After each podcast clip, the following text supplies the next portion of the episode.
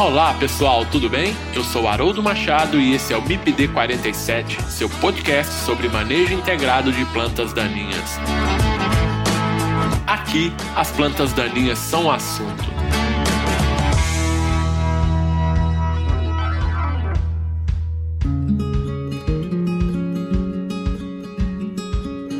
Pessoal, quem quiser interagir com o MIPD 47 pode fazer isso através do Instagram MIPD47, nos mandando directs. Vocês podem mandar e-mail para o mipd47podcast@gmail.com.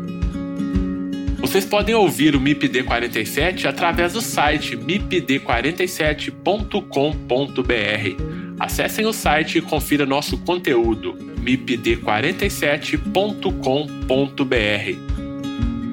E estamos também nos principais agregadores de podcast.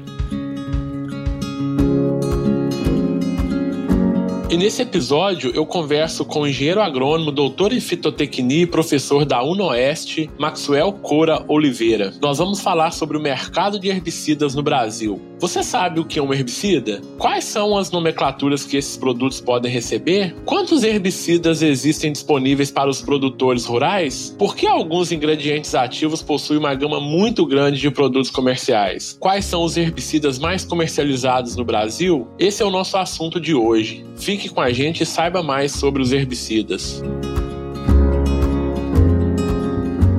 Tudo bem, Maxwell? Tudo bem, Haroldo? Como é que vai? Tudo bem também, Maxwell. Seja bem-vindo e obrigado por bater esse papo com o MIPD 47. Obrigado, Haroldo. Primeiramente, né, agradecer pelo convite, né, e eu cumprimento também a todos os ouvintes, né, aqui do MIPD 47, né. É um prazer estar aqui. O prazer é todo nosso, Maxwell. É... Muito obrigado novamente. Maxwell, para quem não te conhece, você pode se apresentar, por favor? Meu nome é Maxwell Couro Oliveira, né? Eu sou de Minas Gerais, sou formado em agronomia e tenho um mestrado em produção vegetal pela Universidade Federal dos Vales de Jequitinhonha, Mucuri, né? Quando eu entrei até se chamava FAFEID, né? Trabalhei um tempinho, né, numa empresa multinacional, mas no ramo de fertilizantes, e depois apliquei para o doutorado e fui aprovado no doutorado na Universidade de Nebraska em Lincoln, né? Então passei o doutorado lá e trabalhei um tempinho também como pesquisador associado, né? No caso, poderia poderia chamar de pós-doc também, na Universidade de Wisconsin, em Madison, né? E a partir de janeiro, né, eu retornei ao Brasil e estou atualmente trabalhando na Universidade do Oeste Paulista, né? Também conhecido como UNOeste em Presidente Prudente, né? Sou professor, também temos curso de, de mestrado e doutorado, né? Então, estou dando aula de plantas daninhas e também dou aula também de programação e, e análise estatística, voltado para pós-graduação. Muito obrigado, né? Então, o seu currículo, né, é muito bom e a gente vai bater um papo papo aqui sobre herbicidas, não necessariamente sobre o seu assunto de tese, né? Você trabalhou mais com resistência de plantas daninhas, né, Maxwell? Mas nós vamos falar um pouquinho aqui hoje sobre herbicidas de modo geral. Quando a gente fala em herbicidas, né, essa é a principal ferramenta no controle de plantas daninhas. E atualmente, né, por vários motivos, esses produtos vêm sendo utilizados desde pequenas propriedades até as grandes fazendas. São muitas as opções de herbicidas no mercado, sendo que para algumas culturas existe uma disponibilidade maior e para outras, né, são poucos os produtos disponíveis. E aí, Maxwell, é, eu quero que você me ajude a entender melhor esse assunto. Você recentemente publicou um artigo bem legal em que você fez um, um raio-x sobre os herbicidas aqui no Brasil. E aí eu queria que você me ajudasse a entender um pouco mais esse assunto. Para começar a nossa conversa, Maxwell, eu queria que você falasse para os nossos ouvintes, né, para eles entenderem desde o início, o que, que é um produto comercial, o que, que é um herbicida comercial, o que, que é um ingrediente ativo, e mesmo dentro do ingrediente ativo, ainda o que, que é o equivalente ácido que alguns herbicidas eles podem apresentar, Maxwell? Então, Haroldo, essa é uma pergunta muito interessante, porque eu vejo até muitas pessoas, né, profissionais, que têm essa dúvida, né, principalmente na diferença do ingrediente ativo para o equivalente ácido, né? Mas a gente vamos falar primeiro do, do produto comercial comercial, né, que é, podemos dizer que é a somatória, né, do ingrediente ativo, né, ou equivalente ácido mais componentes inertes, né, que vai fazer aquela mistura no recipiente e essa mistura vai dar maior estabilidade, né, ali na mistura, ou então quando vai misturar com outro herbicida, ele vai ser mais fácil para aplicar, né, e ele vai ter composições como adjuvantes, né, podendo ter outros componentes. E dentro desse produto comercial, você pode ter o ingrediente ativo ou o equivalente ácido, né, e o ingrediente ativo, né, ele é o componente responsável responsável pela toxicidade né, na planta. Né? Então, ele vai ser um componente químico que vai controlar a planta daninha alvo, né? no caso, falando de herbicidas. Né? E a identificação dele está né, tá na bula. Né? Geralmente, a gente tem um produto comercial, tem um nome comercial, né, que é o nome mais escolhido pelo marketing da empresa, e o nome do produto comercial vai estar tá também junto na bula. Né? Por exemplo, atrazina, bentazon, glifosato ou mesotriona, por exemplo. Já o equivalente ácido, né, se a gente for pegar a definição, eu vou dar uma explicação melhor para os nossos ouvintes, mas o equivalente ácido ele pode ser definido como uma porção né, da formulação que, teoricamente, poderia ser convertida de volta ao ácido correspondente ou original. O que, que isso quer dizer? Por exemplo, o 2,4-D ou então o glifosato, até o imazetapir, né, mas a gente está mais acostumado a ouvir mais sais de 2,4-D ou glifosato, eles são ácidos fracos, né? O ingrediente ativo são ácidos fracos. Então, os ácidos fracos não ionizam facilmente, eles têm baixa solubilidade. Então, o que, a empresa faz, né? Geralmente, ela retira um grupo carboxila ou um hidrogênio daquela molécula, né? Do parente ácido, né? E coloca um sal.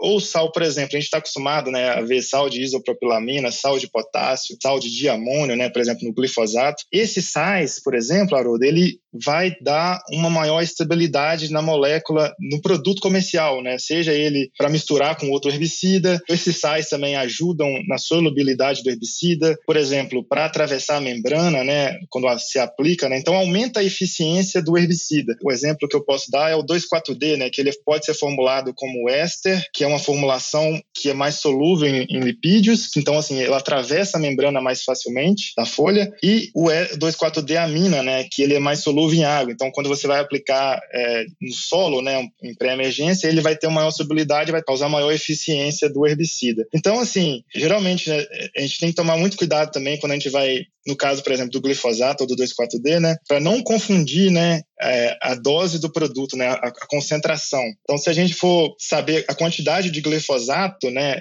do ingrediente ativo, porque o sal ele não vai causar, é, como a gente falou, né, o ingrediente ativo que causa a morte da planta, né, que vai atingir o sítio de ação. Então, assim, se a gente for saber a quantidade do produto, a gente tem que olhar a concentração do equivalente ácido por litro, né, gramas por litro do equivalente ácido. Legal, Marcel. E então esse é um conceito importante que a gente precisa ter, né? E principalmente o técnico na hora de fazer a recomendação, né? Ele tem que ter essa noção que nem todos os herbicidas têm o equivalente ácido, né? Mas os que tiverem o equivalente ácido, como você bem disse, são os formulados aí. E você deu o exemplo do glifosato, a gente tem que considerar o equivalente ácido no cálculo, né? Então isso é uma informação muito importante. E em função disso, Maxwell, quais as nomenclaturas que um herbicida ele pode ter? Então, Haroldo, é, só para finalizar a questão anterior, né? Hoje a gente está com a gente só para a gente dar um contexto atual, atual né? Tá tendo muito problema com sais também com essa parte de volatilização, né? Que a gente tá tendo problema com 2,4-D ou de camba também, né? Mas voltando à sua pergunta, Haroldo, é, geralmente existem três nomenclaturas do, dos produtos, né? O nome químico, né? Que geralmente é o nome é mais difícil, né? A gente não seria muito usual, né? Por exemplo, o glifosato, por exemplo, o nome químico do glifosato se chama N-fosfonometilglicina e o nome comum glifosato. Então, o que acontece? O nome,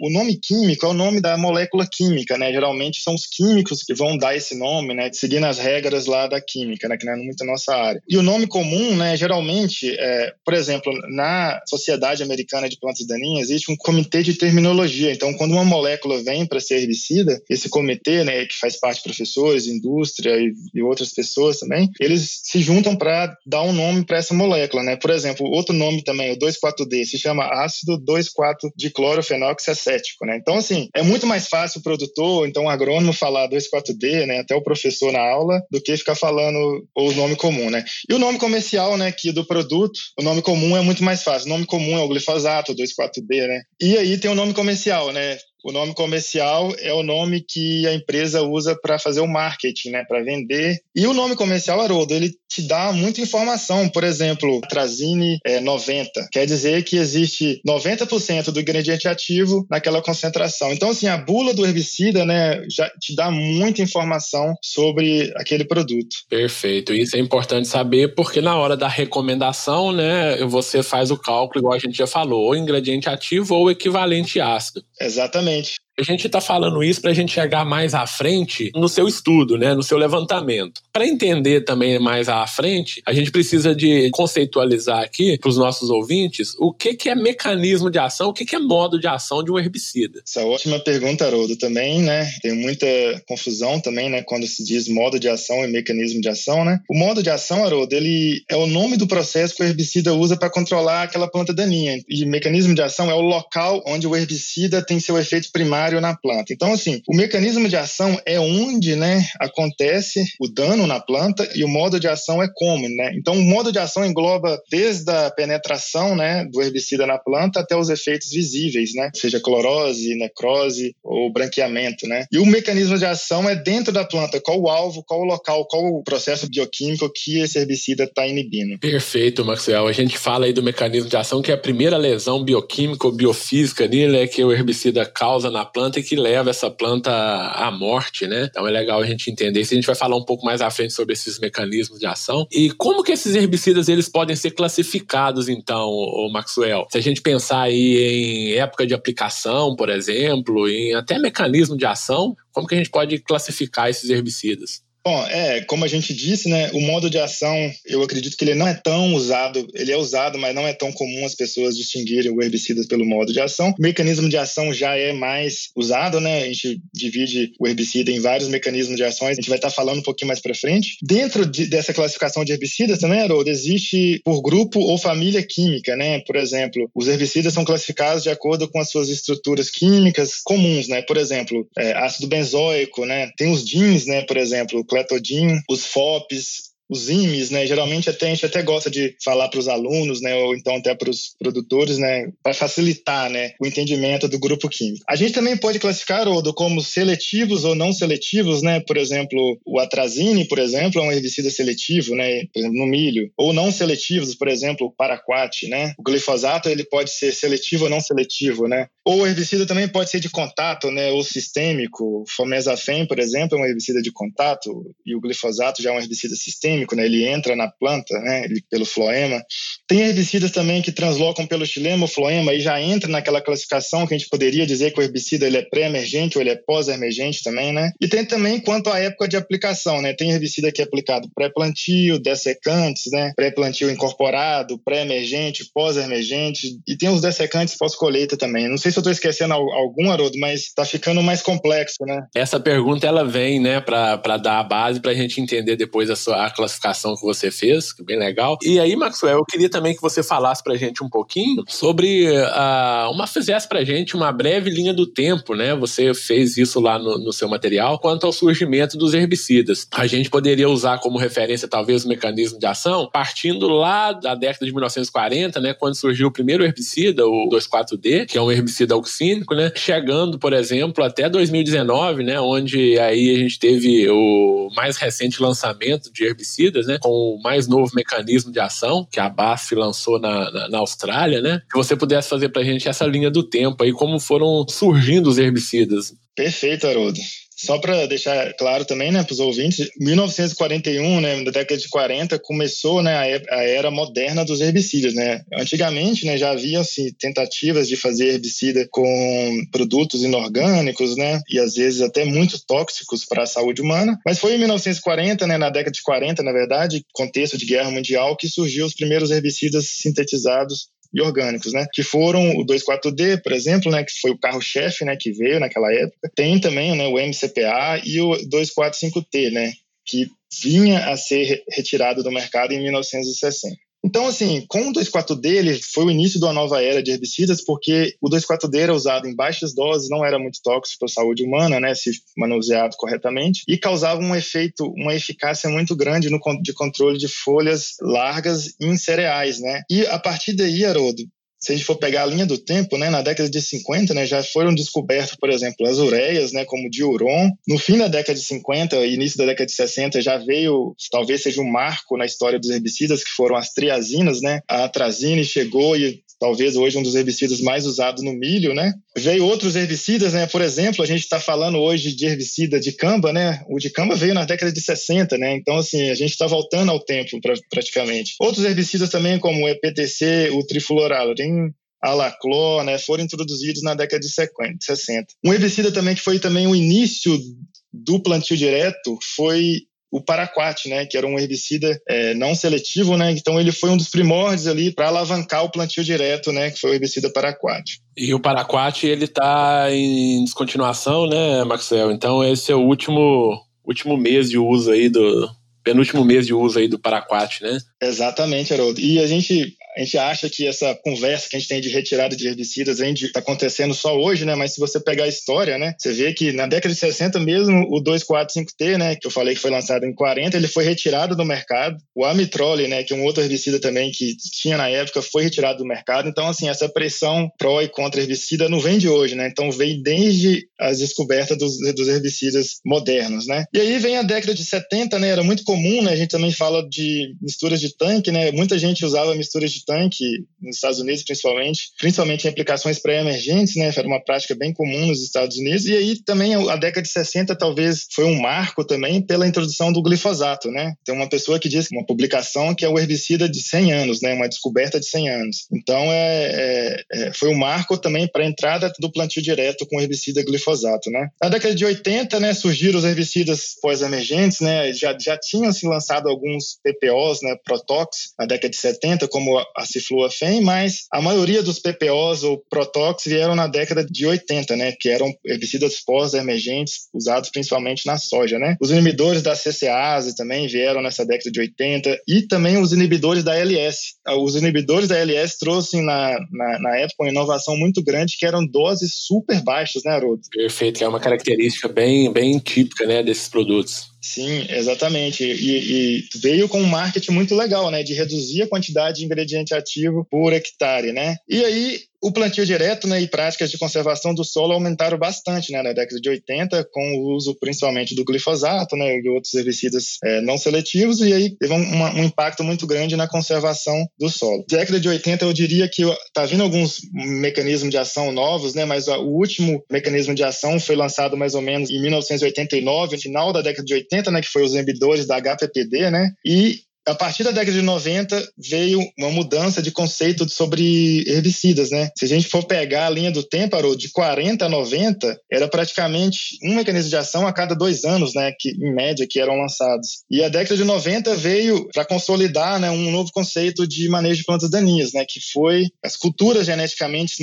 modificadas, né? Com, por exemplo... A gente chama aí da era da biotecnologia, né, Maxwell? E o foco era agora não mais, uh, digamos, novos produtos, e sim a, a alterar a planta para tolerar os herbicidas que existiam, né? Que existem, né? Exatamente, Haroldo. Era com o glifosato, né? Nos Estados Unidos em 96, se eu não me engano, no Brasil, no início dos anos 2000, né? Que, que veio a tecnologia, a soja e o milho, o algodão, né? Tem um dado que eu vi, Haroldo, que desde a introdução do, do glifosato nos Estados Unidos, por exemplo, dois terços da aplicação aconteceu nos últimos de 2000 a 2010, por exemplo. Então, assim, a quantidade de glifosato que foi utilizado né, nessas culturas foi muito grande. Né? E aí os herbicidas começaram a ficar escassos, né? a descoberta de novos herbicidas começaram a diminuir. Eu, eu conheço até um, eu tinha até um amigo que eu trabalhei, ele trabalhava numa multinacional, isso nos Estados Unidos, que ele falou que em 1995 praticamente as multinacionais encerraram a pesquisa e descoberta, né, ou diminuíram significantemente, e falaram que o glifosato era bala de prata, acabou, o manejo de plantaninha vai ser glifosato agora, cultura geneticamente modificada, na época até falavam que não evoluíam plantas daninhas ao glifosato, não, as plantas daninhas não iam evoluir resistência. Então, na época, planta daninha virou uma disciplina, né? Talvez você, não sei se você lembra essa época, né? Mas é, eu não estava, né? Mas a gente tem alguns relatos que falam que o manejo de plantas daninhas se resumiu apenas a glifosato, né? Exatamente, Maxwell. E aí, só para complementar isso que você está falando, a gente tem uma geração que a gente chama de geração glifosato, né? Em que qualquer problema com planta daninha que se tivesse, o, a solução era o glifosato. E talvez por isso os pesquisadores lá da década de 90 eles tenham é, é, se equivocado na previsão do futuro em dizer que não apareceriam biótipos de plantas resistentes, né? Que é o que a gente está observando agora no mundo todo, e não diferente aqui no Brasil também, né? Exatamente. Mas, Haroldo, teve um autor dos Estados Unidos que ele criou um dado, né? Ele gerou um dado que ele mostrou que pela quantidade de hectares, pela quantidade de ingredientes ativos, né, de glifosato que é aplicado, é muito baixa a quantidade de plantas daninhas resistentes, né? E outros herbicidas, no caso, por exemplo, a LS, ou a CCase, né? Eles são aplicados muito menos e eles possuem muito mais plantas daninhas. Então é interessante esse, esse fato também. É, eu ia até fazer esse comentário, você, você já citou a LS, a CCase, né? Aí a gente é, até em outros podcasts aqui, que tem a questão da, da própria característica do herbicida também, né? A especificidade do sítio de ação ali do herbicida. Isso também leva muito a, a essa, esse aumento aí na seleção de biótipos resistentes, né? Mas legal, Maxwell, esse, esse, essa linha do tempo que você fez aí, ela é muito legal, principalmente para os mais novos, né? Que aí não conhecem muito bem a história dos herbicidas, né? E é muito bom a gente relembrar isso para eles. Bem legal. Ô, Maxwell, mas ah, atualmente aqui no Brasil, uh, quantos herbicidas estão disponíveis, ou na verdade que tem registro, né, no, no, vamos chamar aí no, no Ministério da Agricultura, e, e, quais seriam aí, vamos ranquear os, os 10 mais utilizados no Brasil, Maxwell? Então, Haroldo, é, eu fiz um levantamento, né, junto com meus com os colegas, né, o Gustavo, o Hudson, né, os outros, o Anderson também, o Marcelo, né. A gente levantou e, e a gente viu lá no site do mapa, né, no, aí eu, é, é aquela pergunta, né, não não podemos dizer que os herbicidas estão disponíveis, né. A gente, eu vi até a entrevista do Marcelo, né, ele falando que tem herbicida para olerícola que falta, né, às vezes está registrado e falta, não tem disponível. Então existem 779 herbicidas registrados no Ministério da Agricultura, né né? E uh, eu fiz, pelo meu levantamento, que existem 90 ingredientes ativos. Então, assim, se a gente for pensar que existem em torno de 270, quase 300 ingredientes ativos no mundo, né? A gente, no Brasil, a gente tem 90 ingredientes ativos e aproximadamente, Haroldo, eu vou falar aproximadamente porque existem umas coisas que, eu, que eu, não sei se existe ainda, que era misturas de glifosato, de assim, um produto com duas, dois sais de glifosato. Eu acabei não colocando isso, mas existem aproximadamente 79 misturas únicas de herbicidas. São são em torno de é, 612 produtos com um ingrediente ativo e 167, 158 com dois ingredientes ativos e 9 com três ingredientes ativos, né? Perfeito. E, e, o que você falou também é importante, Maxwell, com relação a, a, que você falou que tem registro, não necessariamente eles estão disponíveis né, para os produtores. E isso é muito, é muito observado para os não agrícolas. Né? Por exemplo, você tem lá, quando a gente pensa em não agrícolas, você tem lá, para ferrovias, por exemplo, né, você tem 10 ingredientes ativos é, com registros, mas é, basicamente você tem três produtos, quatro produtos no mercado disponíveis para serem utilizados. Exatamente, Haroldo. E um outro fator também que eu vi, né, uma crítica que eu faço, né, a bula no Brasil, ela precisa mais detalhes, né? Você falou, por exemplo, de herbicida de ferrovia, né? Eu estava auxiliando um colega com um trabalho assim, eu não achei, eu não, não, não tem nas bulas falando que é para usar em ferrovias, por exemplo. Não achei um herbicida, não tem um herbicida, apesar de você pode achar no site do IBAMA, né, mas no site do mapa não tem falando sobre ferrovias, por exemplo. É, é só, só detalhe, Maxwell, para chamar a atenção dos nossos ouvintes, é quando a gente pega os não agrícolas, a, quem tem a responsabilidade pela bula e por manter as informações e, e, que, na verdade, tem a responsabilidade sobre o produto, ele é, é do IBAMA, né? Então, assim, quem for trabalhar com os NAs, eles vão diretamente ao IBAMA, né? Então, esses produtos, eles estão lá. Essa era até uma pergunta que eu ia fazer para você, Maxwell, se na, quando você fez esse levantamento, se você considerou os não agrícolas também nesse total. Sim, é, na verdade, a gente usou todos que estão no mapa. Aí, que, no caso que você falou, por exemplo, tem herbicida que eu vi, né, que é, no site do IBAMA, que é não agrícola, tá listado como não agrícola, mas quando você olha a bula dele lá no mapa, não tá falando que ele é para usar em área não agrícola. Então, assim, é, se você for pensar, eu tenho que seguir a bula, né, mas a bula não tá falando que eu tenho que usar. Então, assim, é um pouco complexo, né. Uma outra pergunta que tá aí, né, que você falou, é esse dado de qual herbicida mais utilizado, né, os 10, eu não achei, é, Haroldo, eu tava pesquisando, eu achei os quatro mais usados no Brasil, que são glifosato em primeiro, 2,4-D, atrazina e paraquat, né? Eu não tenho a lista dos últimos, não sei se você pode me ajudar com essa, com essa, com essa parte aí.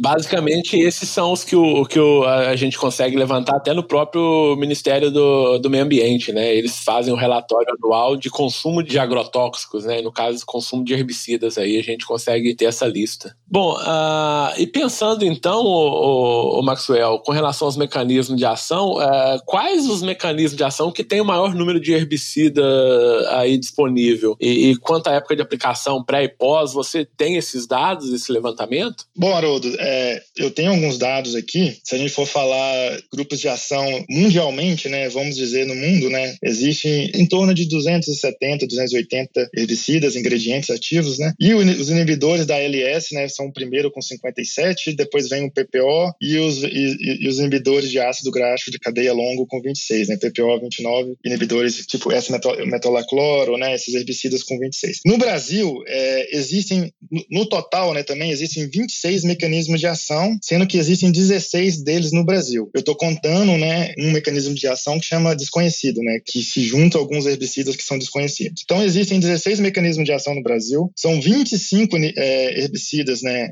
falando em ingrediente ativo, inibidores da LS, 16 inibidores de fotossistema 2, né, juntando C1, C2 com C3, né, inibidores da Protox 11 e a CCase 11 também, e mimetizadores da auxina são 9 registrados. Interessante, Haroldo, também um, um fato que a gente está falando muito de dicamba, né? Só existe dois herbicidas de dicamba é, registrados no Brasil, né? Então, assim, é um herbicida que está aqui há muitos anos, mas a gente não está acostumado muito a manusear o herbicida de dicamba. Essa é uma coisa que a gente ainda tem que aprender muito a utilizar, né?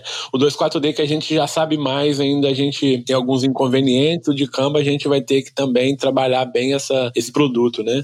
Sim. E, e, quais ingredientes ativos, o Maxwell, pensando individualmente, possuem a maior quantidade de produtos comerciais? Então, Haroldo, é, esse levantamento a gente fez também, né? O glifosato é o herbicida que possui em torno de. Eu vou, eu vou falar em torno porque tem uma. Eu vou explicar por quê. Existem 104 produtos comerciais com glifosato apenas. E aí, se a gente for somar glifosato mais glifosato, que é uma, seria teoricamente uma mistura, né?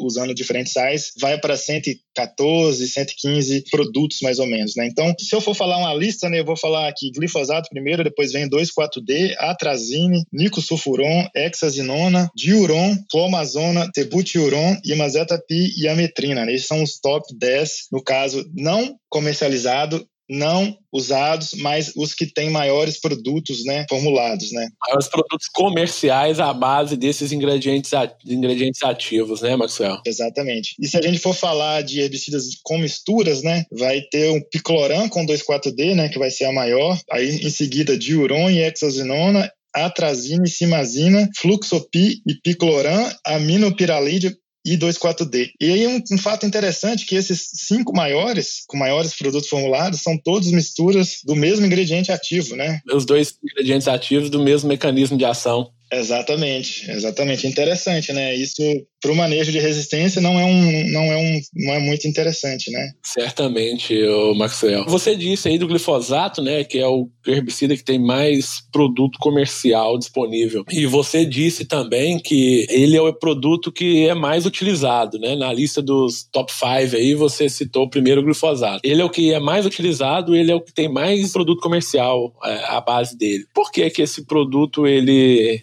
ele é assim?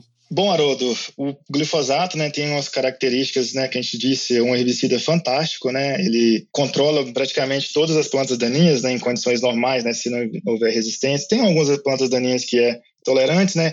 Tem uma eficácia muito grande. O glifosato ele não tem residual no solo. De todos os herbicidas até, hoje descoberto, ele é herbicida perfeito. Com a, a, as culturas geneticamente modificadas, né, com a soja, RR, né, o milho e, e o algodão, principalmente, esse herbicida passou a ser muito utilizado, né? E com a quebra da patente, né, da, da Monsanto, no caso, né, você vê que várias empresas começaram a fazer também, né, o glifosato com vários diferentes sais também. E se a gente for pegar os números no Brasil, a gente, em torno de 200 mil toneladas de glifosato geralmente é aplicada por ano, né? Então, é, no mundo, para você ter ideia, foram em torno de 8,9 ou quase 9 é, bilhões de toneladas de glifosato aplicado até aqui, né? Desde a descoberta até aqui. Então, assim, eu, eu, eu jogaria que era principalmente pela eficácia do herbicida. Você ter ideia, Haroldo, as culturas geneticamente modificadas, né, a soja RR, principalmente, foi a tecnologia mais adotada na história moderna da agricultura. Então, isso é muito grande, né, o impacto que a soja trouxe para a agricultura, né? Perfeito. O produto ele, ele tem um, um conjunto de características positivas, né, igual você já comentou, né? Questão da eficiência, não tem residual no solo, é um produto pouco tóxico, né, que dá uma segurança muito grande para se trabalhar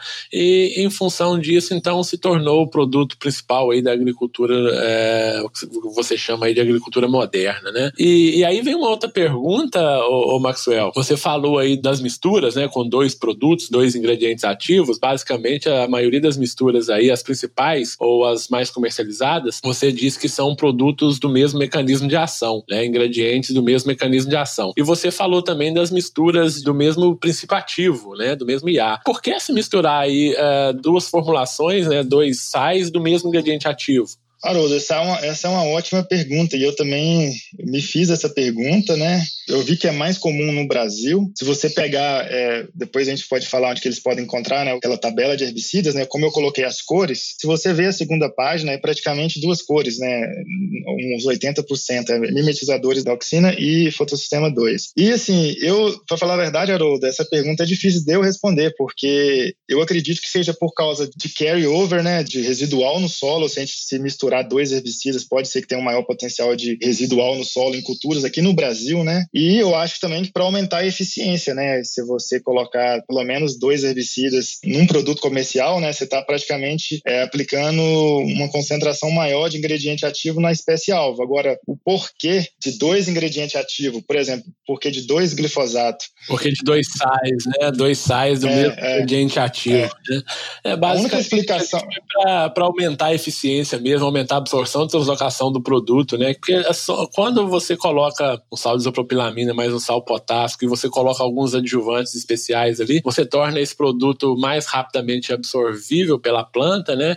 Mais rapidamente translocado na planta e isso garante uma eficiência maior de controle, né? Exatamente. Eu, eu achei, eu pensei por esse lado, mas eu pensei por que não misturar um outro ingrediente ativo também, né? Se a gente for pensar, nos Estados Unidos, por exemplo, já tem herbicida com quatro, né? Quatro ingredientes ativos, num, mas de quatro de diferentes mecanismos de ação, né? Diferentes mecanismos de ação, perfeito. Que é para aumentar o espectro controle para controlar determinadas espécies que são tolerantes ou resistentes a um daqueles herbicidas ali dentro daquela mistura. Exatamente. Ô Maxwell, e ali se a gente pegar a década de 70, 80, né, os produtores começaram a adotar o sistema de plantio direto aqui no Brasil, é, em detrimento ali, em substituição, vamos chamar assim, um sistema convencional, com aração e gradagem. E, e, quais as consequências que esse, essa mudança no sistema de manejo trouxe para o mercado de herbicidas, de forma geral? O uso do, do glifosato, né, aumentou bastante, né, no caso do sistema de plantio direto, né, e o uso de herbicidas, por exemplo, do solo, né, diminuiu eu acredito que diminuiu bastante por causa né, da palhada ali, né, que proveniente do, do plantio direto. Então, é, se a gente for pegar né, os dados, os relatos que a gente tem, com o plantio direto diminuiu bastante o uso do herbicida pré-emergente, né? Vamos falar na década de 90, se você casar plantio direto com culturas transgênicas, né, aí praticamente o manejo de plantas daninhas virou o uso do glifosato, né, ou 2,4-D no caso para uma dessecação, né? Então, assim, o, o plantio direto trouxe muitos benefícios e também diminuiu né, também a quantidade de herbicidas que foram aplicados em áreas de plantio direto. Perfeito. Basicamente, assim, é, muitos pré-emergentes né, deixaram de ser utilizados em função do, do da característica do, do, sistema de plantio direto, da palhada, né? Aí houve uma, digamos, uma concentração maior aí no glifosato, né? em utilização dele pós-emergência. Só que ah, agora a gente está tendo, a gente está observando a volta, né, dos pré-emergentes novamente em função dos problemas de resistência, principalmente ao glifosato, né? Então a gente começa a ver de novo os pré-emergentes sendo muito utilizados aí. Bom, Maxwell, mas vamos lá. É, falando agora do. A gente falou dos herbicidas, não vamos falar dos donos dos herbicidas, né? Quais são hoje os principais players, né? Vamos chamar assim, as principais indústrias ou, ou empresas responsáveis aí pelos herbicidas no mercado brasileiro? Haroldo, se você pegar, né, aquela postagem que eu fiz lá, existem 62 empresas que de alguma forma comercializam ou já registraram herbicidas no Brasil, né? Mas maioria, né? A maioria são genéricos, né? Empresas que quando vence a patente eles produzem os, os herbicidas. Se a gente for pensar em pesquisa, né? Quem, quem faz pesquisa, quem está por trás de, de herbicidas novos, né? a gente pode contar aí. E eu, falo a verdade, que eu contei seis, né? Se a gente for pegar os dados da década de 70, existiam 50 empresas fazendo pesquisa na descoberta com herbicidas, né? Hoje a gente conta seis, muito pelas fusões, né? Muitas empresas fizeram joint venture, fundiram uma com a outra, fizeram grandes corporações, né? A gente pode citar aí no caso, né? A Monsanto foi adquirida pela Bayer, né? Então, assim, existem várias é, empresas também orientais, né, japonesas, né, que não, não tem um marketing muito grande como das grandes, mas existem também muitas empresas japonesas que estão fazendo pesquisa com herbicidas, né? A maior delas, né, no caso seria a Sumitomo, né, mas existem outras também pequenas que fazem pesquisa com herbicidas, né? Se a gente for pegar, acho que de portfólio, eu acredito que a Singenta tem o maior portfólio, né, mundialmente no caso. É, e quanto, né, pensar em reais ou dólar que esse mercado de herbicida movimenta anualmente no Brasil, Maxwell? Então, Haroldo, eu tenho um dado de 2017, né, que no caso, assim, os pesticidas em si, juntando né, fungicida, inseticida, geram em torno de quase 9 bilhões né, de dólares, né, isso. E desses 9 bilhões, os herbicidas são 3 bilhões de dólares para herbicidas. Então, praticamente, né, o herbicida é o carro-chefe, né, do Brasil e eu acredito também que no mundo, né, que desse mercado, né, o mercado de pesticida ou herbicida é o que tem o maior. É perfeito. Quando, a gente fala em agrotóxicos, né, aqui no Brasil, de, de modo geral, assim, uma média aí em torno de, de 50% do total consumido são herbicidas, né? E aí, Maxwell, uh, vamos pensar como que essas culturas, você falou das culturas geneticamente modificadas, né, é, que de certa forma teve um impacto aí na forma de utilização dos herbicidas, né, como, como que essas culturas então é, atuaram, né, no comportamento desse mercado? As culturas geneticamente modificadas praticamente diminuiu né, a descoberta de novos herbicidas, né, porque teoricamente não havia necessidade né, de novos herbicidas porque o glifosato seria bala de prata, né? Então a empresa, né, as empresas hoje em dia, se a gente for pegar a maioria das empresas de herbicidas, elas também são empresas de tecnologia de sementes, né? Então a empresa focou mais na parte de tecnologia de sementes, né, na biotecnologia, do que na parte de herbicidas. Então não se teve mecanismo de ação, né, por aproximadamente 30 anos. A gente está vendo hoje, né, que vai ter um herbicida novo da Baia, a FMC também eu acredito que vai estar tá fazendo um herbicida nos próximos 5, 10 anos. Então, assim, o maior impacto, né, foi a redução na pesquisa de herbicidas e o maior foco na parte de biotecnologia, né. A gente está vendo agora é, a nova tecnologia são as culturas resistentes, né, ao 2,4-D e o dicamba, né, a soja, o algodão e o milho. Perfeito. De certa forma, eu vou te fazer uma pergunta, mas você meio que já respondeu ela. Como você projeta o mercado de herbicidas para o futuro, Maxwell? Bom, Haroldo, eu acredito que a gente não vai a gente vai estar com herbicidas por muitos anos ainda, né? Eu acho eu acredito que o herbicida vai ser o principal método de controle de plantas daninhas, né? Mas eu acredito que ele vai ter que dar espaço para outras para outros métodos, né? A gente vai ter que começar a diversificar para valer, né? Porque a gente às vezes só fica nos livros, né? Falar sobre manejo integrado de plantas daninhas. A gente vê hoje em dia, por exemplo, é, colheita de semente de plantas daninhas, que é uma prática que começou na Austrália, que está vindo para os Estados Unidos. Para o Brasil ainda, ainda não vi ninguém trabalhando com isso. É uma prática não química, né? Que você colhe a semente e tritura ela na colheitadeira da soja, algodão. É, outras práticas que eu acho que acredito que vai vir com herbicidas, vai vir para aumentar a eficiência, né? A gente está falando hoje de tecnologia de aplicação, né? Não se falava tanto tanto, igual a gente está falando hoje, por causa das tecnologias 2.4D de Canva, eu acho que vai ser um mercado mais eficiente, né? Tem gente combinando já também os veículos não tripuláveis, né, para aumentar a aplicação localizada, né? Então, assim, eu acho que grandes culturas, principalmente, né, se a gente for falar de culturas olerícolas, eu acho que tem um mercado mais para robótica, mas grandes culturas, eu acho que o herbicida ainda assim vai ser o carro-chefe, né? E a gente vai ter que trazer mais herbicidas para o mercado, né? Aumentar a diversidade. Ok, Maxwell, muito boa essa nossa conversa, viu? Pena que a gente chegou ao final, a gente vai estar tá terminando esse episódio. Quero te agradecer, Maxwell, por estar tá batendo esse papo aqui com o MIPD 47. E você quer fazer alguma consideração final? Bom, eu queria é, agradecer, né? Também parabenizar você também e toda a sua equipe, né? Eu sei que tem uma equipe por trás do MIPD 47. Temos, temos nossos estudantes ali de graduação que nos apoiam também né, nessa empreitada. É, e é uma ideia brilhante, né? Tem, hoje em dia a gente vê, né, a negação da ciência é muito grande. Então, assim, você está divulgando ciência é muito importante e dizer também, né? Eu, eu convido também as pessoas dizer que você não está sozinho, Haroldo. Eu também divulgo, eu tenho meu blog, né? Eu sigo você,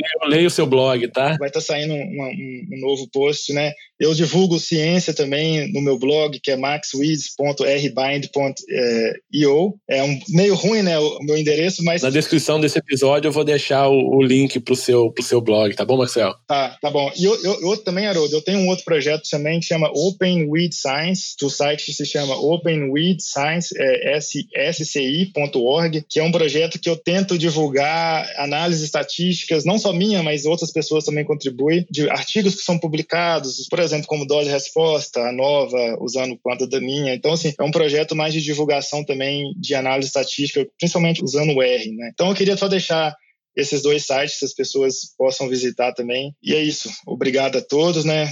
E mais uma vez, obrigado pelo convite. Eu que agradeço, Maxwell. Muito obrigado, tá? Espero você numa próxima oportunidade para a gente bater papos também sobre outros assuntos. E a vocês, meus ouvintes, um abraço e até o próximo episódio do MIPD 47. Lembrando que quem quiser interagir com o MIPD 47 pode mandar e-mail para o mipd47podcast@gmail.com e também pode interagir através do Instagram MIPD47. Acessem o site e confira todos os nossos episódios mipd47.com.br. Este podcast foi editado por Felipe Mux